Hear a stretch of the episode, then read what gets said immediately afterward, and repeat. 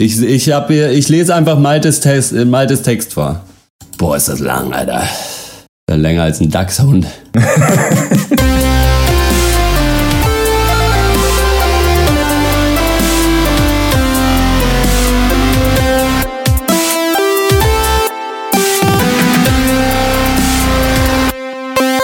herzlich willkommen zum 117. Pencast, unserem wöchentlichen Film- und TV-Podcast. Warum lachst du jetzt schon? Es war nicht so, ich habe noch Du hast einige noch nie langweiliger, gelangweilter die Einleitung gemacht, glaube ich. Gelangweiliger. Hallo und herzlich willkommen zum 117. Pencast, haha, unserem wöchentlichen Film- und TV-Podcast. Äh, Wir hassen Filme. In dieser Ausgabe sprechen wir über den super Schurken heist Comedy-Action-Film Suicide Squad, die Feel-Bad Indie-Comedy Wiener Dog und Baz Luhrmanns neue Netflix-Serie The Get Down, The Get Down, The Get Down. mein Name ist Amanda Waller und ich stelle ein Team zusammen. Sie nannten ihn Captain Bumerang, den australischen Supereinbrecher, der immer sein pinkes Plüscheinhorn dabei hat, Horst Lukas Diestel. Hallo, also das bin ich, ja, hallo. Killer Krok, halb Mensch, halb Krokodil, Malte Springer. Hallo. Das menschliche Feuerzeug El Diablo, Max Ole von Raison. Und die deutsche Stimme von Cara Delevingne aka Enchantress, Maximiliane Hecke. Hallo. Endlich, unsere zwei Twitter-Fans haben sich sehr gewünscht, dass du mal wieder an einem äh, Podcast teilnimmst und da bist du auch schon. Ja, ich freue mich auch. Also, Da sieht man, da sieht Ja. man mal, wie wir im Winde der Medien wehen. Alles, was gefordert wird, wird sofort. Wird sofort ein, ein Wie so eine. Superheldin, Ja, ne? hat gerade nur so irgendwie zwei Stunden gedauert, das hier Setup hinzubekommen. Malte, du bist, Ja. glaube ich, in einer halben Stunde weg, oder? Jo, so ist es. Ja, Ja, so ja ein gut, dann schnelle, schnelle Ja. Runde. Wie fandet ihr die neuen Filme? ja, Ja, naja. Plus, So, minus, ne? Maxi, wie geht's dir? Wie ist dir ergangen, seitdem du das letzte Mal da warst? Ich glaube, Trumbo äh, war der letzte Film, äh, den wir äh, mit dir zusammen gesehen und besprochen haben. Ich glaube, nur Horst und ich waren Ja. das. Was geht? Ja. Ja, mir geht's gut. Ich bin ein bisschen verkatert heute. Ähm, äh, ja, aber ich lebe noch. Ja, gut genug. Das ist wunderschön. Für alle, die es nicht wissen, Ja, du bist äh, Synchronsprecherin von Weltruhm. Äh, hast du, eigentlich hast du nur Animes in deiner Karriere gemacht, haben wir schon mal rausgefunden, aber jetzt eben auch den großen Mhm. Ja, genau. mit Suicide Squad. Ähm, und da hast du schon so ein bisschen auch angeteased beim letzten Mal, glaube ich. So, ja, da ist so ein neuer Trailer raus und da spreche ich auch Mhm. mit. Und jetzt äh, bei diesem ähm, ja, finanziellen Mega-Erfolg und äh, pressemäßig ziemlichen Flop Mhm. eigentlich, ne? Ja.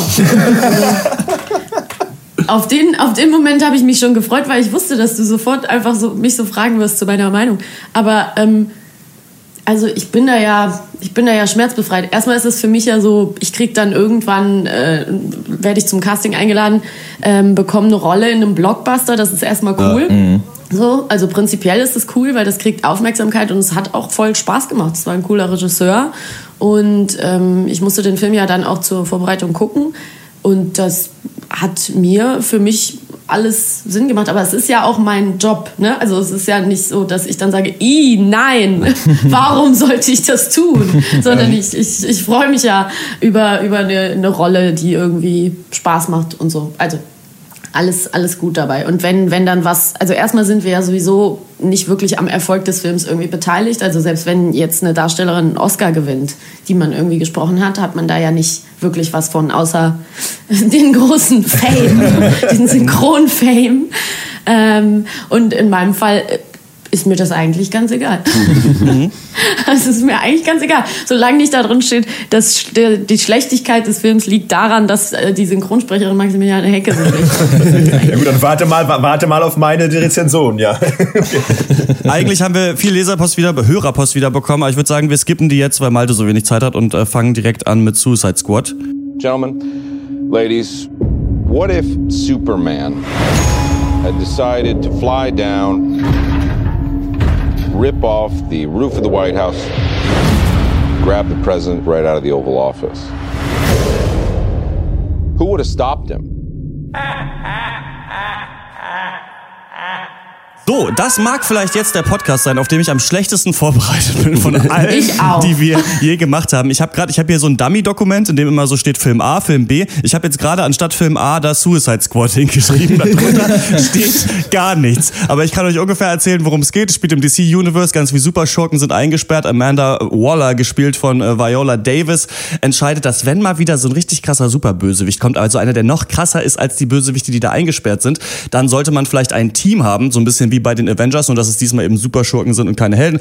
Haben wir zum Beispiel Will Smith, der spielt Deadshot, ähm, Margot Robbie, die äh, Harley Quinn spielt und äh, Cara Delevingne ist Enchantress und dann gibt's noch so ein paar andere Leute, die laufen mal kurz durchs Bild, Killer Croc, dann gibt's hier Slipknot, der kann irgendwie Wände hochklettern, Captain Boomerang und dann natürlich noch meine Lieblings, mein Lieblingscharakter aus diesem ganzen Film ist Katana, die asiatische Schwertkämpferin und ähm, die müssen dann äh, zum großen Ja. Blitz in der Mitte einer Stadt und äh, schauen, was da passiert. Was war eure Meinung zu Suicide Squad? Ja, gut.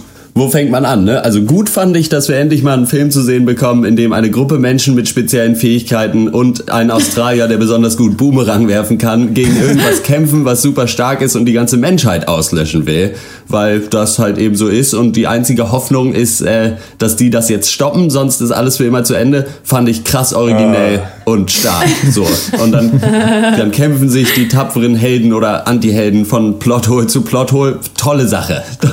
Das, also, ey, ohne Scheiß, ne? Das ist ja der 400.000. Superheldenfilm, der gefühlt in den letzten zwei Monaten rausgekommen ist. Und ich habe da echt, also sowieso schon keinen Bock mehr drauf. Und dann ist es mir auch egal, ob es der Fledermausmann oder der Joker oder der Eisenmann oder wer auch immer ist, der da irgendwem auf die Fresse gibt. Der Eisenmann. Es ist einfach ein bisschen langweilig. Das Ding an Suicide Squad für mich ist so, dass unabhängig davon ist der Film einfach nicht sonderlich gut. So. Also hier wurde irgendwie leider nicht weitergedacht, als irgendwie, es wäre doch mal ganz cool, wenn irgendwie die vermeintlich Bösen mal am Ende die Welt retten. Und vielleicht haben die ja auch gute Seiten und so, das wär's doch mal. Und dann haben sie halt diesen Film. Dann ist man zu Warner Brothers gegangen, die haben gesagt, ja geil, immer raus damit, damit machen wir richtig Kohle. Und dann sind alle am Set aufgetaucht und haben festgestellt, ja gut, wir haben kein Drehbuch. Und David Ayer hat gesagt, ey, egal, wir drehen das Ding jetzt ab. Und dann kommt halt Suicide Squad bei raus. Also vielleicht der, einer der dümmsten Filme, die ich je gesehen habe. Also rein storytechnisch leider. Ja, bei mir hat sich auch reges Desinteresse eingestellt bei dem Film. Ist also, weil der, der einzige Twist, den den Film ja hat, der ihn so absetzt, ist, dass es super Schurken sind. Aber die Leute waren für mich nicht schurkig genug.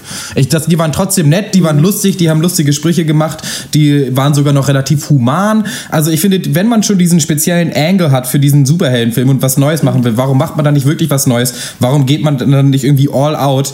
Äh, stattdessen ist der Film halt ab 12 und ist halt irgendwie ein reines Anbiedern an diese, genau diese ab 12 äh, Clique halt irgendwie. Noch hier noch ein bisschen Fantasy ist da noch mit drin und schlechte Gags sind drin und irgendwie ein paar Titten sind drin und dies und das und ach ja, also ja, ich ähm, weiß nicht, ich finde, wir steuern mit großen Schritten auf das schlechteste Blockbuster-Jahr aller Zeiten zu. Das ist so für mich so, Suicide Squad beweist es mal wieder. Irgendwie dieses Jahr kam wirklich noch absolut gar nichts in die Kinos. Ja, ich weiß nicht, auch nicht äh, albern verkleidete Leute kämpfen gegen einen komischen Glibbermann mit einer Feuerpeitsche. Ist halt, ich weiß nicht, warum soll ich mir das angucken? Also, ich weiß nicht.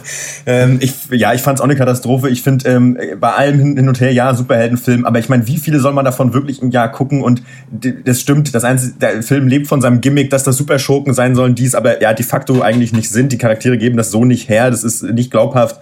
Ähm, ja, und dann ist das Drehbuch einfach auch noch eine Katastrophe. Also man kommt da, an die, äh, man, fragt, man guckt den Film, man guckt ihn schon eine Stunde und fragt sich, was machen wir jetzt hier eigentlich gerade? Und es ist, es wurde einfach auch nicht erklärt, sondern da ist einfach irgendwo ein Bösewicht mit seinen komischen, äh, weiß ich nicht, Froschgehilfen und ähm, die hüpfen irgendwie rum und die müssen jetzt alle abgeschossen werden. Und ich bin auch wirklich, ich bin jetzt einfach müde geworden, mir diese ganze Ami, auch Militarismus-Scheiße anzugucken. Da rennt irgendein Colonel rum und der hat dann seine Elite-Soldaten und die rennen da alle mit ihren Sturmgewehren. Ich kann das nicht mehr sehen. Ich frage mich, was, in was für einem Zeitalter leben wir, wo, jeder, wo in jedem Film irgendein Spezialkommando irgendwen umbringen muss. Ich finde, das ist wirklich eine Katastrophe. Ich habe da wirklich die Schnauze voll, um jetzt hier mal ne, die Onkel zu zitieren. Sie servieren, wir rühren die Scheiße um. Ich hab echt, es, es, also mir, mir, mir reicht's echt. Ich, ich möchte das nicht mehr sehen. Ja, was ist der Unterschied zwischen Suicide Squad und dem Suizid? Nach dem Suizid will man sich nicht mehr umbringen. Ähm, ich fand, ich muss sagen, bevor Maxi das jetzt nämlich sagt, damit es nicht so klingt, als würde ich vielleicht in den Chor einstimmen, ich fand das nicht so schlimm. Ich habe ich hab dir wirklich den schlechtesten Ich Film auch. aller aller Zeiten erwartet äh, hier und ähm, ich hatte echt die allerniedrigsten Erwartungen und ähm, ich glaube, was mich mit am meisten gestört hat, ist natürlich, dass die, okay, vielleicht ist es nicht die zweite Hälfte, sondern die zweiten drei Viertel, das drei Viertel des Films, das erste Viertel ist nämlich ganz unterhaltsam, finde ich. Ähm, da hat man so ein bisschen Ja. den Fehler gemacht, dass man dieses Fuck you Goethe-Ding äh, gemacht hat, dass einfach immer Musik kommt, die ganze Zeit, egal was hier passiert. Wir brauchen noch einen Hit und wir brauchen einen Hit, den jeder kennt. Als dann irgendwann, ähm, wie heißt das, äh, Without Me von, von Eminem kam, dachte ich wirklich, okay, Ja. als sie sich wieder ihre Klamotten anziehen. Ja. Aber ich muss sagen, ich fand diese ähm, Captain Exposition, der ja da irgendwie der siebte im Team ist, der hat das nicht so schlecht gemacht am Anfang. Ich fand das eigentlich ganz witzig, dass halt wirklich hier du visuell vollgeballert wirst. Denn es, dir wird ja gesagt, oder ihr habt gerade selber alle gesagt, das ist irgendwie für Zwölfjährige, ist es doof, ist es für Zwölfjährige, aber für einen Zwölfjährigen fand ich, ist das, glaube ich, ganz lustig, sich das anzugucken. Ich fand, die Schauspieler waren nicht schlecht in diesen Rollen und auch so Leute wie jetzt hier El Diablo oder sowas, fand ich, haben ihre Sache da ganz gut gemacht. Ähm, Will Smith hat mir, glaube ich, am besten gefallen. Diesen Harley Quinn-Charakter, Ja. der so abgefeiert wird, ich fand den grenzwertig und äh, relativ nervig, aber ich fand trotzdem, dass Margot Robbie sich da reingedacht hat in die Rolle.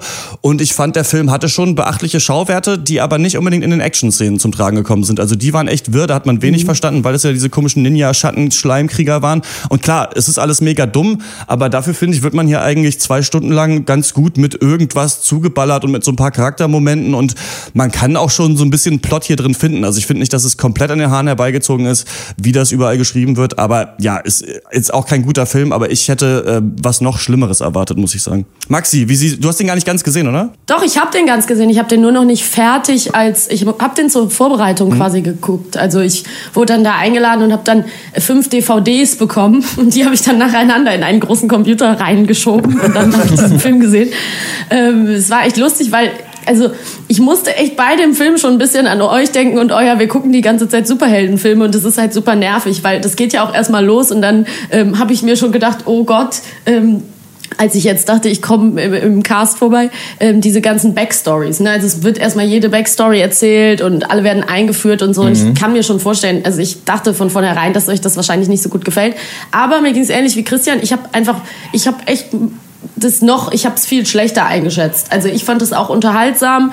Ich fand ähm, die Darsteller cool. So ich das ist vielleicht auch ein bisschen so ein, man ist dann irgendwie Opfer seiner selbst, man kennt dann die Gesichter. Ich habe mich auch über die, wie heißt die, Viola Davis oder ähm, so habe ich, da freue ich mich dann oder über Jared Leto als Joker, der halt wirklich mal genauso aussieht wie aus den Comics. Ich meine, klar, es ist jetzt auch Joker und Harley Quinn werden super abgefeiert.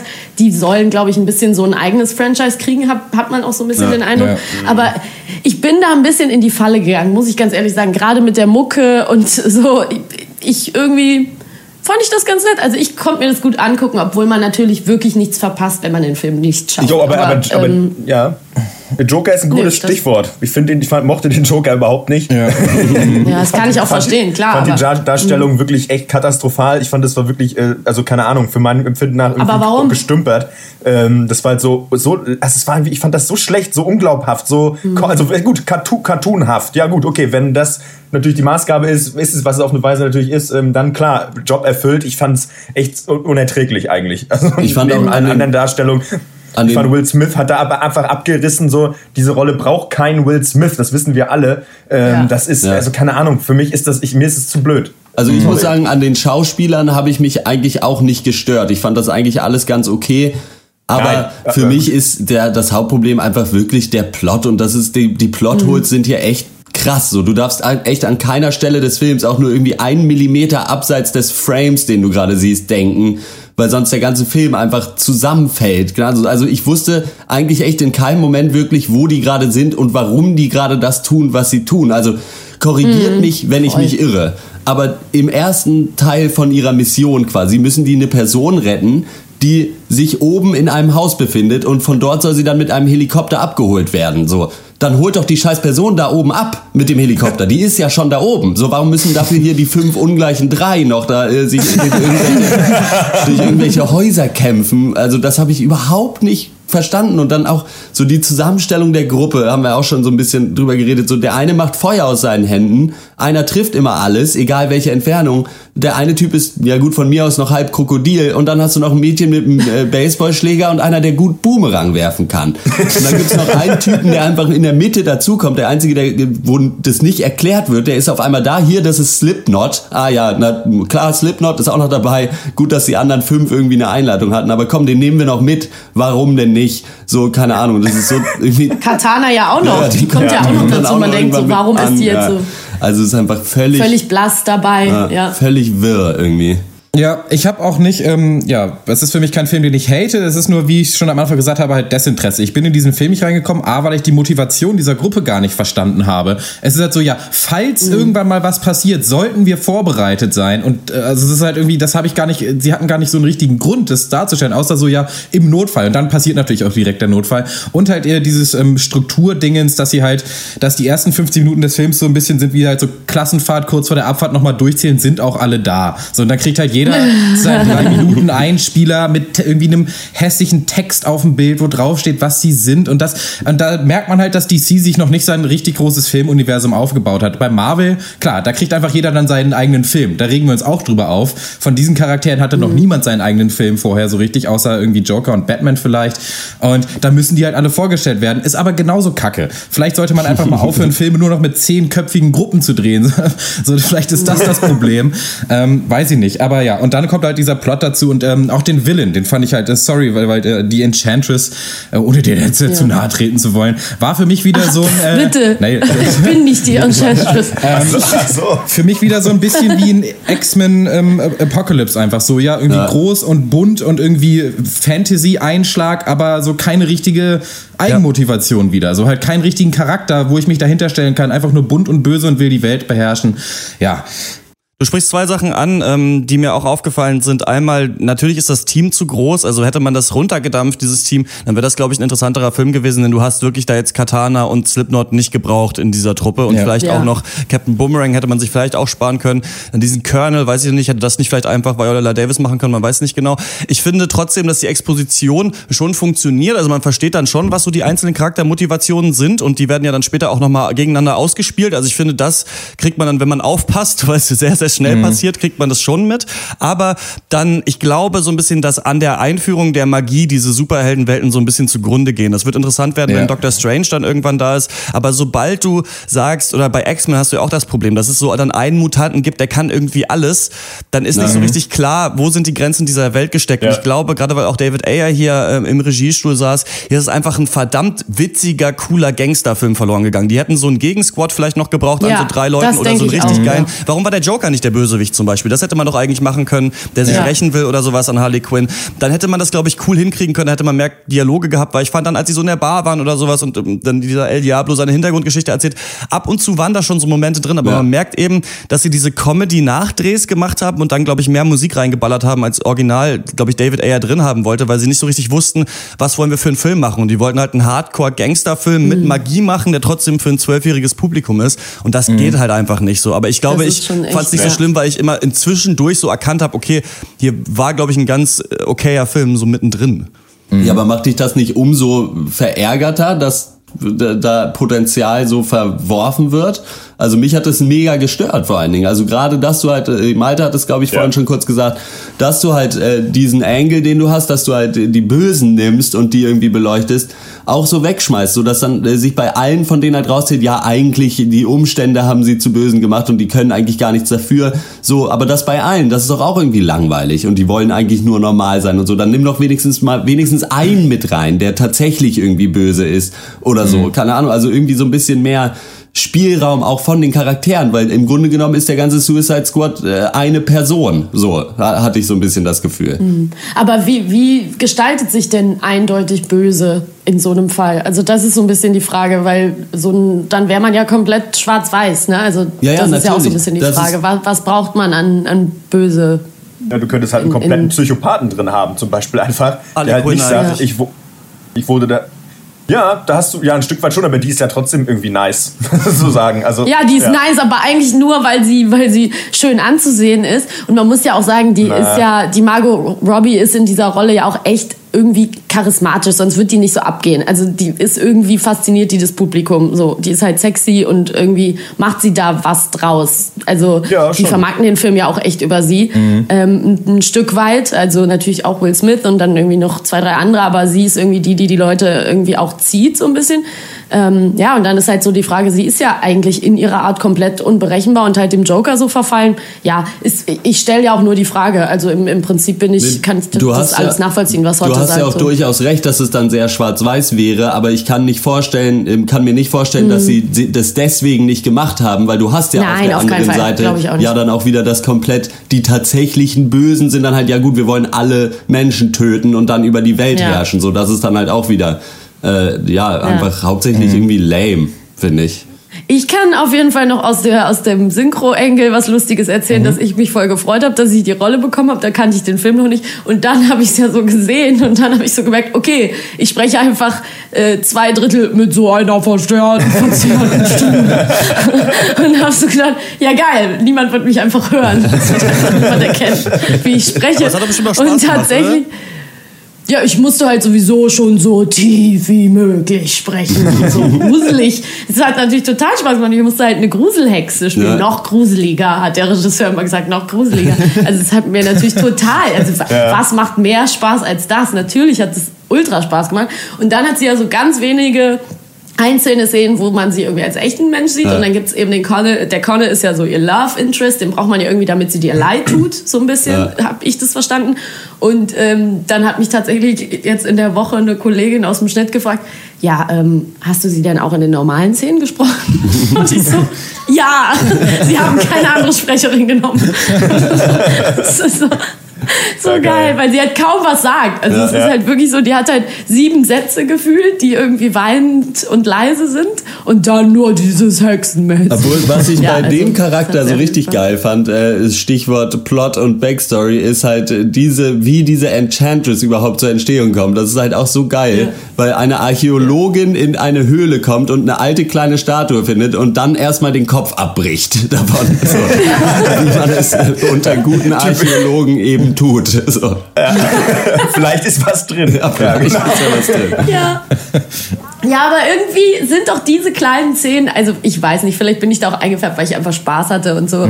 Ähm, ich finde, das ist, das ist Kino. Also wenn dann halt eine, das ist natürlich für Jüngere vielleicht oder wenn man einen höheren Anspruch hat, klar, aber das ist doch irgendwie eine kleine Geschichte. Dann siehst du sie da in dieser Höhle, dann, ah ja, die schöne Cara Delevingne, bla bla bla. Also ich meine, klar, das kann man irgendwie dumm finden, das ist vollkommen klar, aber irgendwie, weiß ich nicht, irgendwie war das trotzdem noch ein Film für mich, so ein unterhaltender Film. Naja. Ja. Wenn die, glaube ich, nicht so maschinengewehrartig in, in so einer Frequenz rausgehauen werden würden, hätte man da auch, oder ich auch, glaube ich, auch mal wieder Bock drauf. Aber ich kann mir sowas auch nicht wirklich Ja. nicht gefühlt jeden Monat angucken. Grundsätzlich hast du vollkommen recht, das ist irgendwie so einfach Entertainment-Kino und das darf ja durchaus sein. Ich, ich bin da einfach genau wie bei Malte, ich, mich, an mich kommt das nicht mehr ran. Ich, äh, Ja, möchte- ihr habt halt auch echt viele. Superheldenfilme schon geguckt dieses Jahr. Und, äh, das ist halt weil- auch echt nervig dann. Weil ne? man kann Wenn sicherlich das- den Film auch einfach gucken mit äh, 5 Kilo Popcorn und einfach das so ein bisschen abfeiern, aber ich krieg, krieg das irgendwie nicht mehr hin. Problem ist halt, dass man hat in dem Film so ein bisschen diesen Transformers Michael Bay-artigen Kopfschmerz die ganze Zeit, weil du die ganze Zeit so denkst, so, okay, nee, warte mal, aber irgendwas ergibt hier gerade überhaupt keinen Sinn. Und das ist echt ein bisschen schwer, den abzustellen, finde ich. Vielleicht mal kurz, wenn die da wieder im Dunkeln gegen irgendwelche Schleim-Ninjas kämpfen, mal kurz aus dem Kino rausgehen, eine rauchen, wieder reinkommen und dann vielleicht. Ähm, für mich nicht die Riesenenttäuschung gewesen. Ich gebe mal äh, wirklich ähm, mit sehr, sehr gutem Willen fünf von zehn Punkten für Suicide Squad. Ja. Ja, ähm, Ich sag einfach Dito, dann bin ich fertig. ich gebe auch fünf. ja äh, kurz und knackig, vier von zehn. Äh, zwei. Null von zehn für mich. Äh, wirklich eine Frechheit.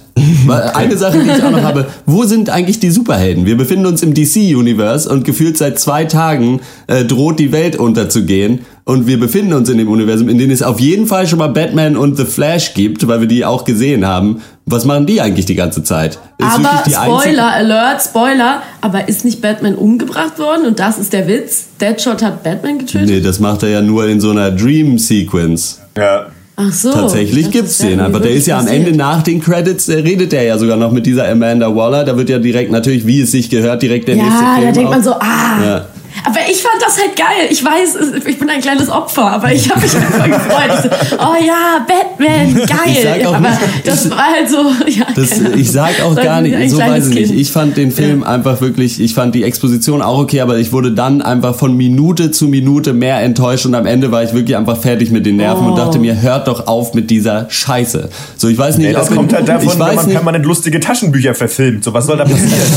ja, ich weiß auch nicht, vielleicht sind in so Hollywood auch vor vier Jahren irgendwie alle Leute, die schreiben können, plötzlich verstorben und die behalten das geheim und basteln nur noch aus alten Skripten neue Filme. Aber ich weiß nicht, das hat man doch schon tausendmal gesehen. Also die kämpfen da gegen irgendwelche Minions, gesichtslose Minions, irgendeine Gruppe von tollen Leuten. Ah, dann, es ist gut. Dann, nee, es ist nicht so gut. Auf. Es ist eben nicht gut. Und ich rege mich auf. Und ich habe das Recht, mich darüber aufzuregen. Und das ist einfach scheiße. Und da war sogar Batman 5 Superman noch besser. Ich fand, das war ein super Film. Der beste Film des Jahres. Suicide Squad ab jetzt im Kino. Wenn ihr eine Meinung habt, äh, schreibt uns. Podcast at drpeng.de ist die Adresse. Und wir kommen zu Wiener Dog. A dog is not human, it's an animal. Nature doesn't care about them. It's sad but true. We're a dog's only friend. Hey, Wiener Dog. She looks like you. Thanks. I'm going to Ohio tomorrow. Want to come along? What's in Ohio? Crystal meth. Okay. Wiener Dog, auf Deutsch alles für den Dackel, alles für den Club, unser Leben für den Mund. Äh, stimmt nicht ganz. Er heißt auf Dog, äh, auf Deutsch. auf, Dog. auf Dog heißt nee. Dieser Film heißt auch. Metropolis. Metropolis. Dieser Film heißt auch auf Deutsch Wiener Dog. Äh, ist seit dem 28. Ju 28. Juli in den Kinos.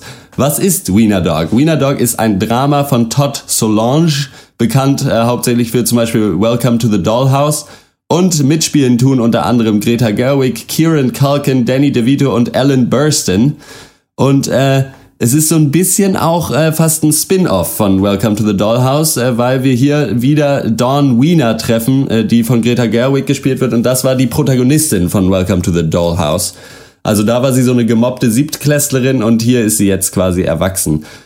Aber Wiener Dog, der Dackel, um den geht es hier zumindest im Titel. Wir verfolgen das Leben dieses Hundes, äh, dieses Dackels, um genau zu sein, äh, der von Besitzer zu Besitzer wechselt und dort jeweils so einiges miterlebt an zwischenmenschlichen Geschichten, sage ich mal. Und äh, wir oder der Zuschauer sehen Wiener Dog, der zwischendurch Wiener Dog Cancer oder Doody heißt, in quasi vier Stationen. Einmal bei Re Remy, Remy, keine Ahnung, so einem kleinen Jungen, der ein Krebsüberlebender ist und von seinem Vater diesen Hund geschenkt bekommt und der, die, das spielt so in den reichen weißen Suburbs von Amerika. Dann ist er später bei Dawn Wiener eben mit äh, die mit 30er Lonely Krankenschwester, die eine alte Jugendbekanntschaft wieder trifft. Dann äh, nach der Intermission ist Wiener Dog bei einem depressiven Screenwriter gespielt von Danny DeVito, der Filmschullehrer ist und am Ende landet er bei einer blinden Großmutter. Äh, ja, viel mehr gibt's dazu eigentlich gar nicht zu sagen. Äh, die Frage ist Wiener Dog. Äh, knackig wie die Würstchen oder unnötig und aufgeblasen wie der Opernball? Alles hat ein Ende, selbst dein Leben. Ich mein, was bist du für ein Hurensohn? Sogar der Wiener Dog hat zwei. Habe ich mir natürlich sofort gedacht, als ich diesen Film gesehen habe. Natürlich. Ähm, so das ist, ich, ich habe das geguckt und dachte so, wow, das muss der depressivste Film sein, den du in deinem Leben gesehen hast. Und dann dachte ich so, nee, Moment mal, du hast noch mal so einen gesehen. Happiness ja, hieß der ja, auf ja, IMDb. Ja, vom gleichen fucking Regisseur auch wie Wiener Dog. Ja, unglaublich. Es ist wieder, ähm, weil wir haben ja neulich erst diesen ähm, Maggies Plan mit Greta Gerwig besprochen. Ich dachte, okay, jetzt kommt schon wieder so eine äh, Großstädter Woody Allen-mäßige äh, Indie-Comedy. Ey, was, was war das für ein Film? Ich habe es nicht verstanden. Ich habe mein Leben so flashing before my eyes. was machst du hier? Wir müssen alle sterben. Was hat dieser Hund damit zu tun? Und dann kommt dieses Ende. Und ja, kann ich ein bisschen wertschätzen, dass man so einen abgefuckten Film macht, aber muss auch sagen, ich kann den auf jeden Fall niemandem empfehlen. Vielleicht Malte, sag du mal was, bevor du weg musst. Ja, ich habe auch ähm, Happiness damals geguckt, ähm, als ich, da war ich so 17, 18, da hat mich der Film total überfordert. Ich meine, das ist ja auch eine sehr lustige schwarze Komödie Komödie von Todd Solondz mit so tollen Charakteren wie ein Typ, der Frauen äh, belästigt oder ein äh, Therapeut, der kleine Jungen vergewaltigt. Wirklich, äh, sehr lustig. Naja, deswegen wusste ich, der Typ macht komische, depressive Filme. Aber und hier ist halt, bei dem hier ist mir, bei mir die Frage, was ist der Punkt? Warum dieser Film? So, also rein oberflächlich, so nur vom Schauwert fand ich den total okay. Es ist ja auch so der ähm, Cinematograph von Carol hier am Werk. Man merkt auch, dass hier wieder aus relativ langweiligen Settings bildlich, ja. ästhetisch viel rausgeholt wird. Ja. Ich fand ihn teilweise ganz lustig. Die Story mit Danny DeVito und wieder irgendwie Hollywood karikiert wird und die, die Filmstudenten, konnte ich drüber lachen.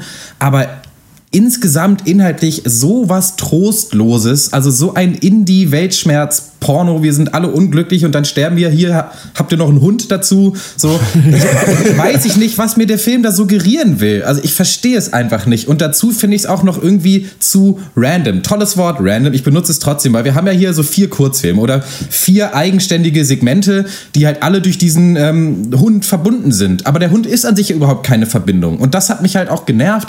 Denn wa wa was genau verbindet denn diese Story? So, ist, ist der inhaltlich auf einer Zeitebene, sind die da irgendwie verwoben? Eigentlich nicht nicht, weil zwischen Geschichte 1 und 2, da versteht man es noch. So, die Familie bringt den Hund zum Tierarzt und die Tierarzthelferin nimmt ihn mit. Okay, das ist eine Verbindung. Aber zwischen Geschichte 2 und 3 und 4 wird es dann einfach nicht mehr erklärt.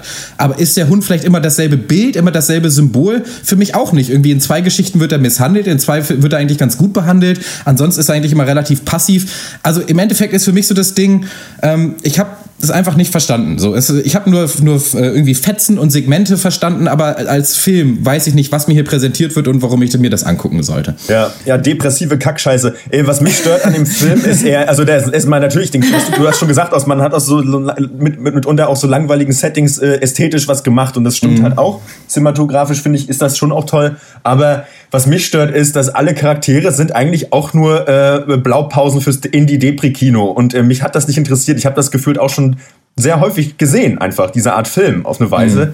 Ähm, dass sicherlich Herr Solonge oder wie er heißt, ähm, seine eigene Erzählart hat, das gestehe ich ihm vielleicht gerne zu. Aber insgesamt finde ich trotzdem ist das für mich auch nur ein weiterer, äh, weiß ich nicht, ich, ich weiß es nicht. Also für mich ist hier nichts hängen geblieben. Das ist, der, der Film, er schafft es schon, dir so eine fiese Stimmung aufzuzwingen. Und wenn er, also ich glaube, das will er auch und das macht er auch gut. Aber ich nehme trotzdem nichts mit, außer dass es irgendwie, weiß ich nicht, ich einen schlechten Trip hatte. So, und bei dem keine, keine, e, keine E mehr kaufe, weißt du? So, das ist halt, ja.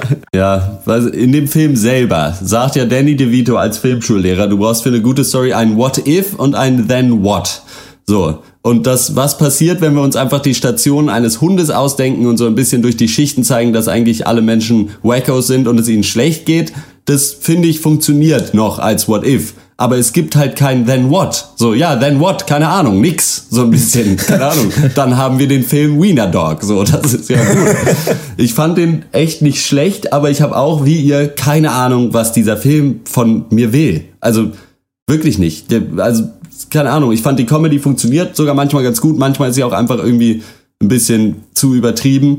Also wo ich zum Beispiel richtig feiern konnte, war diese komische depressive Mariachi-Band. Das wollte ich gerade sagen, ja, da habe so, ich hart gedacht. Da habe ich schon ziemlich am Boden gelegen. Aber sonst plätschert der so ein bisschen auch dann trotzdem in Belanglosigkeit so vor sich hin. Ja, und ich muss aber ganz ehrlich sagen, ich, Belanglosigkeit ist ein gutes Stichwort, weil ich finde, es ist auch wirklich nichts Smartes mehr, irgendwie als halbwegs intelligenter Mensch so Depressivität irgendwie so abzufallen und zu zeigen, ach, es ist ja alles egal und es ist ja alles scheiße. Weil ich finde, das ist so, das wird einem mit halbwegs intelligenter Mensch mit 16 im Kulturcafé zum Amaretti dazu serviert, so ein bisschen Depressivität und so eine pseudo-intelligente Erkenntnis, dass das Leben ja voll scheiße ist. Vor allen weißt, also, weißt du, das ist, interessiert mich nicht irgendwie. Ich find, muss ich ganz ehrlich sagen, das ist für mich auch nicht smart. So. Das ist, mhm. das ist auch beschränkt ein Stück weit. So. Ich finde, der biedert sich so ein bisschen an. So fühlte es sich mir an, so im Sinne von, ja. komm, such dir die diepe Message, die ist hier irgendwo drin, such sie, such mhm. sie. Und erstens, Wiener Dog, such sie. Er, ja, Wiener Dog, such das Würstchen, such das Würstchen. äh, ich bin mir ehrlich gesagt nicht sicher, ob sie da wirklich drin ist. Und äh, zumindest in jedem Fall hat mir der Film nicht die Lust gemacht, danach zu suchen. Und das ist dann mhm. irgendwie so der Hauptfehler. Insofern, ja. ich fand ihn visuell auch sehr schön. Ich fand die Farbgebung vor allen Dingen ganz cool. Ich fand die Schauspieler auch alle cool. Ja. Es gab ein paar geile Szenen, ein paar gute Witze, ein paar auch beschissene Witze. Aber ja, wie gesagt, belanglos würde ich äh, als, als Stempel darunter setzen. Ja, genau das ist es. Genauso, was bedeutet dieser Hund, war für mich die Frage, so ging es mit, mit, mit dem ganzen Film. So die Suche nach dem Subtext, die hat mir einfach keinen Spaß gemacht, weil dir halt immer nur so ganz kleine Bröckel irgendwie dir vorgeworfen werden. So, es gibt ja in Geschichte 1. Äh, in Geschichte 1 erzählt irgendwie die Mutter ihrem Kind irgendwie äh, diese Story von einem Hund, der nicht sterilisiert wurde. Und dann kam halt der fremde Hund Mohammed, äh, Mohammed aus dem Wald gerannt und hat den Hund vergewaltigt und irgendwie. Und deswegen ist es besser, wenn Hunde sterilisiert werden oder so. Da, da kann man so ein bisschen dann so zynisch irgendwie so Fremdenhass oder sowas reinlesen, aber da wird dann auch nie wieder was mitgemacht. Dann in Geschichte 2 ja. sagt dann ja der eine Typ, ja, mein, mein, Down, mein Bruder, der ein Down-Syndrom leidet und seine Frau, die sind sterilisiert. Das ist auch besser so. Da denke ich mir so, aha, das ist ja die Parallele zu dem Hund in Geschichte Aha, 1. Ja. Ah, steckt hier irgendwas drin? Weiß ich nicht. Das ist wieder nur so ein einzelner kleiner Fetzen. Und genauso geht es mal Wiener Dog. Was ist denn der Name? Also das, eigentlich bedeutet das ja Hotdog-Würstchen. Mhm. Und äh, dann, es gibt ja auch diese Hotdog-Würstchen, die sich dann in Geschichte 3 eine mal anguckt. Und dann der Hund wird aber auch Wiener Dog genannt, weil er aussieht wie ein Hotdog-Würstchen. Die eine heißt Wiener mit Nachnamen. Es ist alles so, ja, hier ist hier und da und es ist immer ein bisschen was, aber es kommt am Ende nichts durch. Aber ja. Wiener Dog ist schon auch... Wiener Dog ist auch das Wort für Dackel, einfach ja. in Englisch so ein bisschen. Ja, ja, genau. Also so ja. ja, korrekt.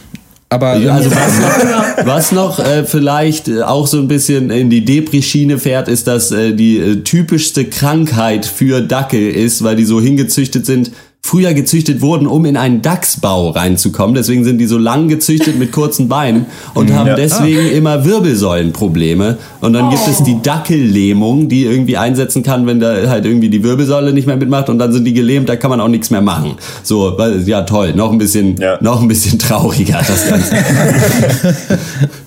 ja, im, im Althochdeutschen hießen ja auch Dachsel. Das, ja. müssen, das hat sich so weiterentwickelt. Das, das stimmt. Maxi, hast du richtig Bock auf den Film jetzt, wo wir dir davon erzählt haben? ja, unbedingt. Vor allen Dingen verkatert sollte man immer deprimierende Filme gucken. Nein. Nein, ich habe nicht so Bock auf den Film, aber ich gucke auch echt mittlerweile, es ist Schande über mich, aber ich mag Greta Garrick nicht so gern. Ich finde, die nervt mich einfach. Ich kann die nicht so gut haben. Ich fand die in Maggie's Plan auch mega nervig, aber hier fand ich sie eigentlich ganz cool. Ja, ich fand sie hier auch in Ordnung. So, da war, hat sie nicht dieselbe Rolle gespielt wie sonst immer, wobei da ja schon so ein bisschen nuancierte Unterschiede sind zwischen den Rollen Rollen, die sie spielt, aber sie wird halt immer sehr getypecastet für denselben Film, der hier wieder so aussieht, aber nicht so ist. Und ich glaube, das wollte der Regisseur auch so ein bisschen erreichen. Ja, ähm, keine Ahnung, vielleicht auch fünf von zehn. äh, von, von mir gibt's äh, drei von zehn, ist nur was für Dackelfans. ähm. Aber jetzt mal wirklich, ich habe am Anfang, ich, es ist alles ein bisschen verschwommen. Es geht wirklich um den Hund. Nein. Es geht Eigentlich wirklich um den Hund. Das verbindende Glied. Eigentlich geht es nur okay. um die Menschen, die diesen Hund besitzen, quasi. Ja, der wechselt halt seine Härchen, Haare. um, den, um den Dachsel. Okay. Ja. Ja. Ähm, ich gebe sechs von zehn Punkte. Die ähm, Geschichte mit Danny DeVito fand ich ganz gut. Die hat mich so ein bisschen an Wild Things erinnert. So hier, jeder dreht mal durch, dieser argentinische Film. Ja. Ähm, die fand ich ganz gut und witzig. Das ist auch die, ist auch die eins, also die einfachste der vier Geschichten, auch die, die am meisten auf Klischees basiert, aber deswegen habe ich sie dann auch am besten verstanden. Die anderen drei haben mich so ein bisschen kalt gelassen. Hier ist vielleicht was drin, äh, irgendwie, wenn man das möchte für sich selber, aber ähm, es ist absolut kein besonders guter Film und deswegen ist er mit sechs von zehn ganz gut bedient. Ja, also ich habe den unmittelbar nach Suicide Squad gesehen und war äh, eigentlich dann doch eher positiv überrascht, weil es halt immerhin kann ich sagen, das habe ich so noch nicht gesehen. Es ist vielleicht mal eine ganz interessante Art und Weise, das Medium Film zu benutzen oder diese Art von Storytelling ist mal halbwegs originell, wenn auch dann irgendwie nicht so geil umgesetzt. Äh, ja, äh, gibt von mir auch 6 von 10. Ja, ich korrigiere auch mal auf 6. Nicht, ja, ich sag schon 3 von 10. das, ist schon, äh, das war schon nicht so schlecht. Ähm, da waren schon interessante Sachen drin, gerade für den Mariachi-Gag. Äh, ähm, how do you like it? Do you, do you like America? No. no, we prefer Mexico. Drüber lachen. So, äh, Malte, dann äh, hau rein. Ja, euch noch viel Spaß. Schön, dass du da warst. Ciao, Stan. Und äh, dann bis dann. Tschüss. Und damit kommen wir zu The Get Down. True as the night turns black. This ain't no fairy tale. But I won't quit. Can't you see what I could be? A possibility. With just a little courage, you could really be something. I got courage. Let's take a trip back. The Get Down, Get Down, heißt die neueste Netflix-Serie ein in der Bronx der 70er Jahre spielendes Hip-Hop-Drama slash Musical. Äh, Kreator und Regisseur der Serie ist kein anderer als der Australier Baz Luhrmann. Den kennt man für Filme wie Romeo und Julia, Moulin Rouge oder auch The Great Gatsby mit Leo DiCaprio von 2013.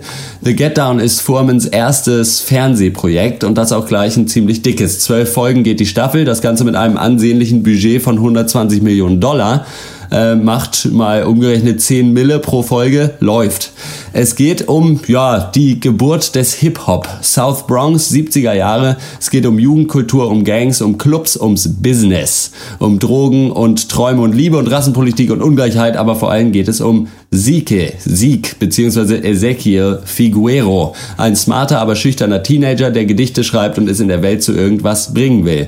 Er liebt Mylene, die Tochter des strengen Priesters, die unbedingt Sängerin werden will, doch sie liebt ihn nicht zurück. Um ihr Herz doch noch irgendwie zu gewinnen, möchte er Mylene ihre Lieblings-Disco-Schallplatte besorgen, doch es gibt nur noch eine Kopie und auf die hat auch Cheryl, Sherilyn Fantastic ein Auge geworfen. Seines Zeichens DJ, Sprayer, Drogendealer, Martial Arts Enthusiast und allgemeine Legende der Straße. Der wiederum befindet sich gerade auf der Suche nach einem Wordsmith, sprich MC. Da kommt ihm dieses zufällige Treffen mit dem poetisch begabten Sieg ja gerade recht. The Get Down, wie ginge, wie ging es euch nach dem exzessiven 92 Minuten Pilot so mit der Serie? So, da können wir sagen, das war die Zusammenfassung, die Malte geschrieben Ja. hat, um sie vorzutragen, aber du hast es sehr Wahnsinn. gut gemacht. Und Unglaublich. ähm, ich muss sagen, dass äh, ich habe ja gesagt, ich bin schlecht vorbereitet. Ich habe das nicht gesehen. Also ich kann nur sagen, ich kann ja mal sagen, wovor Könnt ich Angst was hatte. sagen? Und zwar davor, dass sich einfach Baz Luhrmann mit Hip Hop beschäftigt. Ich fand ja The Great Gatsby diesen Film eigentlich ganz cool, weil er so übertrieben war.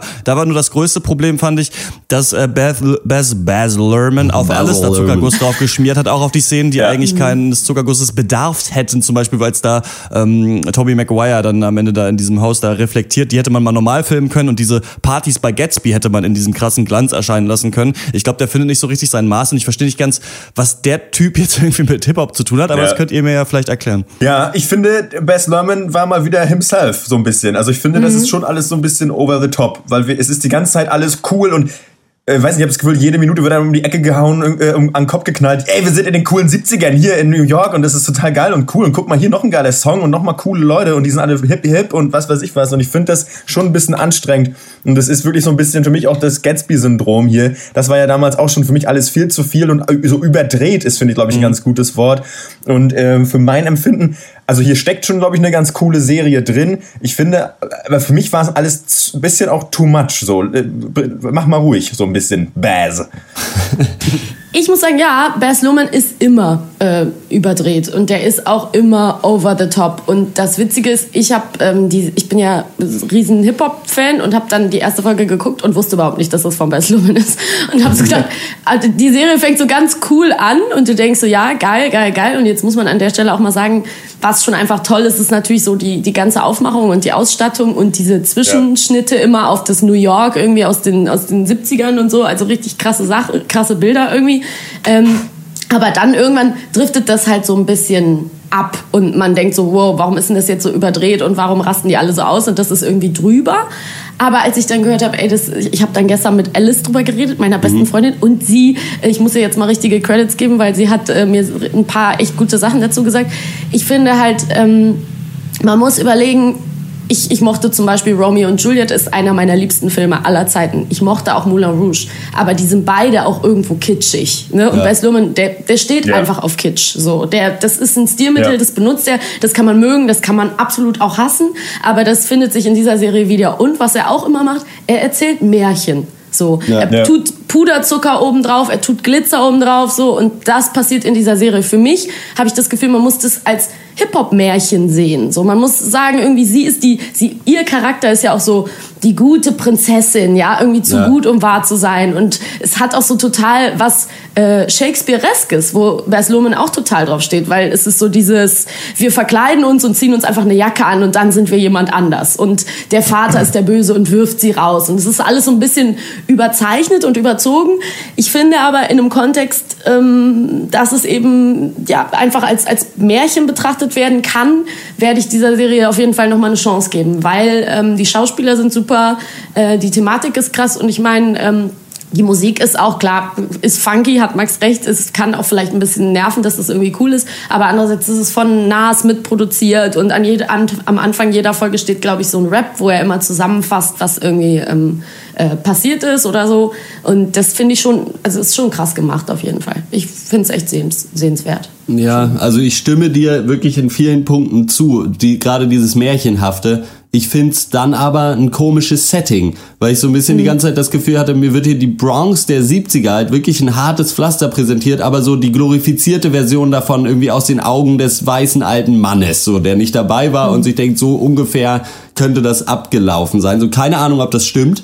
Ich habe auch keine Ahnung, wie es damals in der Bronx wirklich abgehen, aber wenn irgendwelche irgendwie zwölfjährigen Turbo-Jugendkinder das größte Straßenproblem waren, äh, dann kann es so schlimm ja eigentlich gar nicht gewesen sein. Irgendwie, weiß ich nicht, ich habe irgendwie das was mir hier gefehlt, ich habe mich gefreut auf die Serie, weil ich Lust hatte, so die Geschichte des Hip-Hops, das klang alles super. Ich hatte aber nicht das Gefühl, dass ich das hier zu sehen bekomme, sondern nur halt irgendeine völlig komische Sicht darauf, also eine völlig viel zu schöne Variante. So, warum sind die nicht viel Ja. abgefuckter, die Leute? Warum sind die nicht, weißt du, so irgendwie, das Aber das ist halt so einfach nicht sein Stil. So. Also das würde der nie machen. Ich meine, guck mal, Moulin Rouge ist ein Film über einen Puff eigentlich, ne? Ja, ja. So, nee, ich sage ja auch also nicht, dass das ist ja, so- aber deswegen ja. finde ich, dass man hier vielleicht einen anderen äh, Regisseur sich hätte holen sollen für dieses, äh, für dieses thematische äh, Ding. So, weiß ich nicht. Das ist interessant, warum Und er was ich auch noch, eine Sache, die ich ansprechen muss, Jaden Smith, ich Ja, weiß nicht, ey. Weiß nicht, Der was der ja da macht. nichts. Also ich glaube, der Typ denkt, er ist ein Naturtalent und muss nichts machen, um zu Schauspielern. Und das funktioniert, also hat für mich hier gar nicht funktioniert. Ich fand den wirklich schrecklich. Andererseits äh, finde ich es äh, auf eine Art und Weise witzig und ironisch, dass wahrscheinlich einer der reichsten jungen Afri Afroamerikaner in Amerika den quasi ärmsten irgendwie authentisch spielen soll. Äh, aber das fand ich wirklich unter aller Sau, was der hier abgeliefert hat. Ging das Ja, euch auch der so? ist wirklich schlecht. Ja, Ich meine, der hat nicht so viel Screentime, deswegen geht's insgesamt doch, Ja. aber äh, fand ich krass. Ja, was, Ja, was ich, ich- auf jeden Fall noch. Hm? Sag mal, Max, erstmal. Ich wollte dir noch zustimmen zu deinem Redebeitrag, denn du hast vollkommen recht. Das ist halt so ein bisschen, wird so ein bisschen märchenhaft erzählt und ich glaube, wenn man sich da ein bisschen drauf einlässt, dann ist das schon okay. Ich finde auch, ähm, dann kann das auch, dann kann The Get On auf jeden Fall auch Spaß machen und ich glaube auch, was du gesagt hast, Horst, so dass das nicht vielleicht nicht dirty genug ist. Das ist halt immer so die Frage, ne, weil man denkt vielleicht irgendwie, weil man aus einem anderen Milieu kommt, nein, die Leute müssen mal ein bisschen mehr fressen ziehen, aber ich weiß auch nicht, ob das dann der Realität so äh, äh, näher kommt, ehrlich gesagt. Denn Leute haben ja. Ja. auch zu jeder Zeit eigentlich, egal wie oder wo oder wie hart, eigentlich trotzdem meistens normal erstmal gelebt. So. Also die haben ja dann auch nicht die ganze Zeit darüber geredet, oh, hier wurde neulich irgendwann mal einer, weiß ich nicht, mit einem Knüppel erschlagen. Also das ist dann ja auch nicht zentrales Thema dann irgendwie für die Menschen dann. Also ich glaube, vielleicht ist das auch okay. Also ich weiß nicht, wie weit das tatsächlich Ja, weg ja. ist von der Realität. Ich sag ja auch Ähm, nicht, dass ich da sagen kann, irgendwie, äh, ja, nö, so war das nicht. Ich sag nur, es kam Ja, mir, also es kam mir nicht irgendwie authentisch genug vor. So, weiß ich nicht, ob das Klar. Schwachsinn ist oder nicht. Das müssen andere Leute sagen. Ja. Und dann eine Ja, Sache es- auch. Ja, klar. Ja, also Sag eine Sache, die ich noch äh, zu, ja, hm, äh, hm, äh, die ich noch zu sagen habe. Eineinhalb Stunden für einen Piloten einer Serie. Ich bin ich echt kein Fan von, muss ich sagen. Ich, mein, ich esse beim Metzger auch nicht ein Kilo Mortadella, um zu gucken, ob die schmeckt. So, keine Ahnung. Halt, Mortadella, ich habe so einen Hunger. ähm, also, also ähm, oh, ich hätte jetzt so gern ein Kilo Mortadella, ich kann es euch gar nicht sagen. Nein, das Ding ist aber, ich ähm, habe ähm, das nicht gemerkt, dass der Pilot so lang ist. Also ich habe ich hab mich irgendwie drauf eingelassen. Ich habe auch was komplett anderes erwartet und ich habe es dann mit meinem Freund geguckt und der war so nach irgendwie, als es, als es dann so immer weiter abdriftete und die Charaktere so überzeichnet wurden. Oh, jetzt klingt jetzt hier bei mir. Ähm, haben wir uns, ja, das ist irgendwie Post oder so, haben wir uns dann schon gewundert, was passiert da, was, was ist da irgendwie los. Aber wie gesagt, ich, ich glaube, das ist als Stilmittel schon okay. Und wie Max auch sagt, ich glaube, es ist auch ganz gut, weil es gibt so viele authentische, also Serien, die irgendwie das Ghetto und die Straße authentisch darstellen, gibt's halt wirklich viele, so, ne? Und dann kann man auch The Wire gucken oder so. Ich finde, ähm, Also wofür sich die Serie auf jeden Fall lohnt, das kann man einfach sagen, ist ähm, die Musik. Ich finde die Erzählweise spannend, dass sozusagen ja auch am Anfang gibt es einen, einen Rap, wo er, wo ein Typ, ein Rapper, den wir nicht kennen als Zuschauer, ähm, erzähl, aus der äh, Zukunft erzählt, also quasi über die Vergangenheit und auch über ein Mädchen redet und sagt, ja, sie war meine große Liebe, bla bla bla. Und dann wissen wir vielleicht, geht es jetzt auch darum, dass dieses Mädchen irgendwie einen schlimmen, einen schlechten Weg einschlägt und dass es ihr irgendwie, wir wissen nicht, wird sie es überleben oder nicht. Also so ein bisschen, Ja. es, es lohnt sich dafür, dass man einfach sagt, da ist mit Sicherheit was, was sich aufbaut. Die Story ist interessant und Ja. der junge Hauptdarsteller rappt zum Beispiel krass. Also man hat ihn jetzt noch nicht wirklich ähm, viel mit, mit Musik rappen hören, aber er hat da so ein, so ein ähm, Gedicht, was er vorträgt, so ein Poem mit seiner Lehrerin Ja. und das hat mich auf jeden Fall berührt. Das ist krass gut, das ähm, kann man sich gut angucken und ey, es ist unterhaltsam, es fängt die Thematik ein und klar, es ist ein Bess Luhrmann ähm, Glitter-Pop-Pop-Märchen, so, so muss man es sehen. Aber mit dem Wissen kann man sich das, glaube ich, schon ganz gut geben. Ja, das ist, äh, glaube ich, sehr gut gesagt. Ich glaube, ja, meine Erwartungshaltung war vielleicht dann äh, auch das Problem. Ich habe halt Meine den, auch so ein bisschen. den Hype nicht so ganz verstanden, weil das ja im Moment wirklich so als die neue krasse Ultraserie ist Aber ist sicherlich es so? für viele Leute. Der Netflix, ähm, das fand ich ganz witzig, habe ich glaube ich in meinem fünf Minuten langen äh, Stranger Things Teil damals gesagt, äh, dass ja der ähm, einer der Chefs von Netflix gesagt hat, dass es für sie nicht so wichtig ist, wie viele Leute das gucken, sondern nur ob ein öffentlicher Diskurs existiert und deswegen pumpen die halt auch so viel Kohle in Marketing. Und ich habe das Gefühl, bei Stranger Things hat das richtig geklappt und äh, bei The Get Down weiß ich nicht, ob die Öffentlichkeit die Serie äh, so abfeiert. Habt ihr da habt ihr das ein bisschen Nee, bis jetzt noch nicht. so die Reaktionen bis jetzt sind? noch nicht. Also ich glaube nicht, dass das bis jetzt riesengroß ähm, stattgefunden hat. Also ich habe nicht den Eindruck, es wird zwar auf, bei Netflix super groß beworben und dir halt direkt vorgeschlagen, aber es ist halt auch wieder so ein bisschen blöd gesagt irgendwie so eine Nischenthematik trotzdem. Also es ist zwar Mhm. mainstreamig, aber es interessiert halt nicht jeden, so glaube ich. Das ist natürlich auch so ein bisschen deren Ziel, halt auch, glaube ich, ganz viele verschiedene Nischen irgendwie abzudecken mit ihren Serien, die sie machen. Ähm, ja, von euch habe ich bei euch beiden, Max und Horst, so das Gefühl, ja, kann man sich vielleicht angucken, wenn man drauf steht. Bei dir, Maxi, habe ich eher das Gefühl, du fandst schon echt für das, was es sein will. Das sagt man ja so gerne. Für das, was es sein will, war es gut.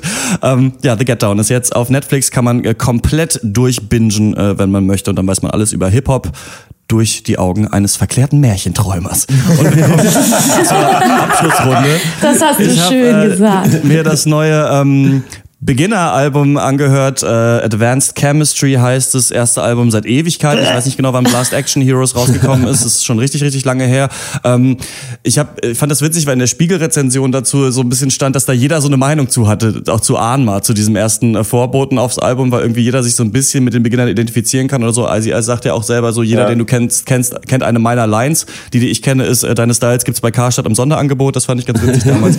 ähm, und das Album, es versucht so ein bisschen auf allen Partys zu tanzen. Also sie machen so ein bisschen Oldschool-Tracks, ein bisschen härtere Tracks. Dann ist natürlich einer mit Haftbefehl am Start und ist natürlich Dendemann irgendwie dabei. Und es ist nicht so stark. Also man, die Beats sind sehr, sehr gut produziert, aber man hat schon das Gefühl, dass so ein paar alte Männer halt versuchen, irgendwie relevant zu bleiben. Aber auf der Spotify-Version und ich glaube auch in der Deluxe-Version ist der letzte Track, der heißt Foxy Music, der ist 45 Minuten lang und ist einfach ein komplettes Mixtape, wo sie sich so ein bisschen durch die Zeit rappen und mit alten Beats und auch ein paar alten Lines und Strophen so einen ganzen Kosmos aufbauen. Und das ist wirklich der Oberhammer. Also wenn man sich so nicht so doll für das Album interessiert, kann man sich auf jeden Fall diesen letzten Track Foxy Music mal anhören. Das ist wie, weiß ich nicht, wie ein Hörbuch hören oder sowas, äh, als würde man gerade, weiß ich nicht, taucht dann völlig ab in so eine ganz abgefahrene Beginner-Rap-Welt. Also das So ein Lied bisschen kann ich die auf jeden Fall Geschichte von empfehlen. Hip-Hop äh, aus den Augen eines verklärten Märchenträumers vielleicht. Dieser Jan Delay ist auf jeden Fall ein verklärter Märchenträumer, das kann man nicht anders sagen. ey. äh, wie Bei auch euch die nicht. Woche sonst noch? Ja, bei mir auch Musik. Ähm, Wes Borland, hier der Gitarrist von Limp Bizkit, hat irgendwie vor, glaube ich, zwei Monaten schon irgendwie ein, so ein Soloalbum rausgebracht, ohne Gesang, nur so ein bisschen Musik, Gitarre und Schlagzeug und so.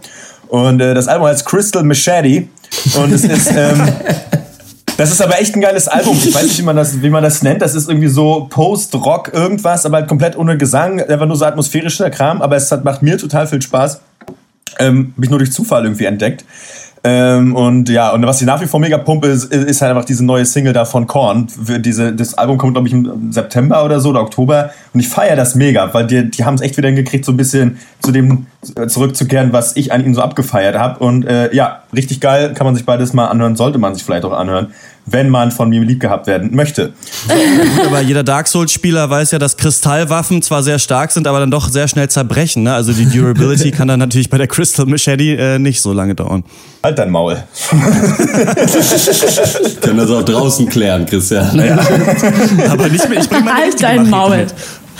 Das gefällt mir. Ich habe nix diese Woche. Ja, ich habe eigentlich auch nichts, aber ich kann nur sagen, zum Beginneralbum hat ähm, Linus Volkmann, ein sehr lustiger Autor, äh, Musikautor, auf Noisy einen ganz tollen Text äh, geschrieben, der heißt Wenn der Flash nur noch flackert. Und da erklärt er, warum das Album einfach richtig wack ist. Und ich würde es auf jeden Fall unterschreiben.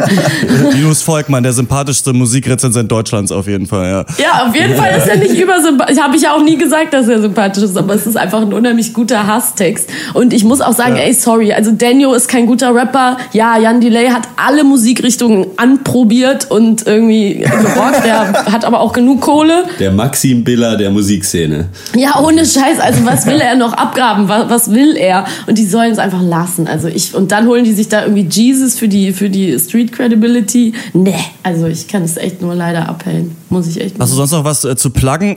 Feuer und Brot? Ach, äh, Feuer, Feuer und Brot. Ja, ich, ja, unser Podcast. Ach, Horst hat den letztens schon so nett, so nett ähm, einen Hinweis gegeben. Da hätte ich dich gerne knuddeln wollen. Nein, es, wir haben auch einen, einen Podcast, Nein, ich und meine beste Freundin Alice. Ähm, der Esel nennt sich immer zuerst ich.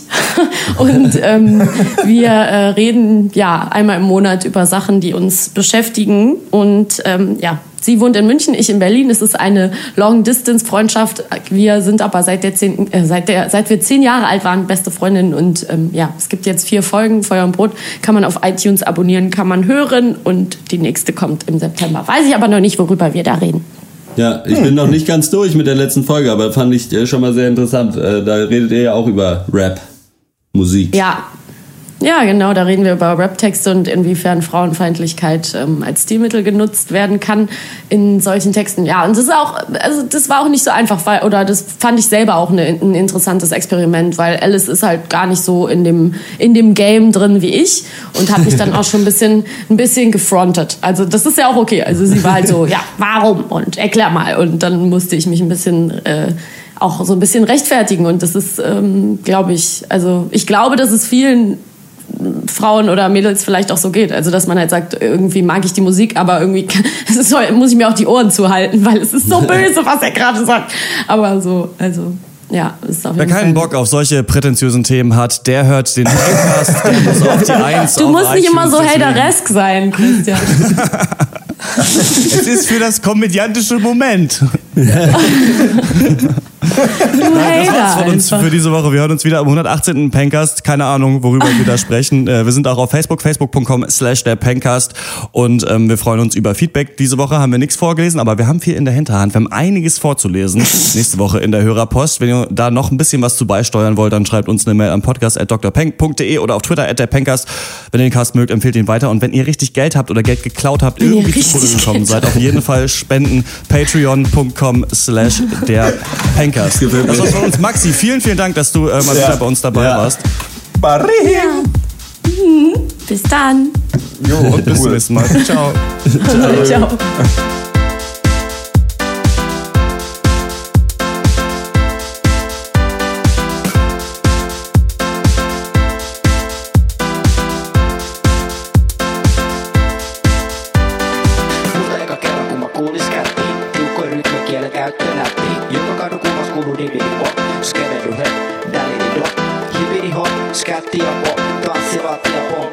México.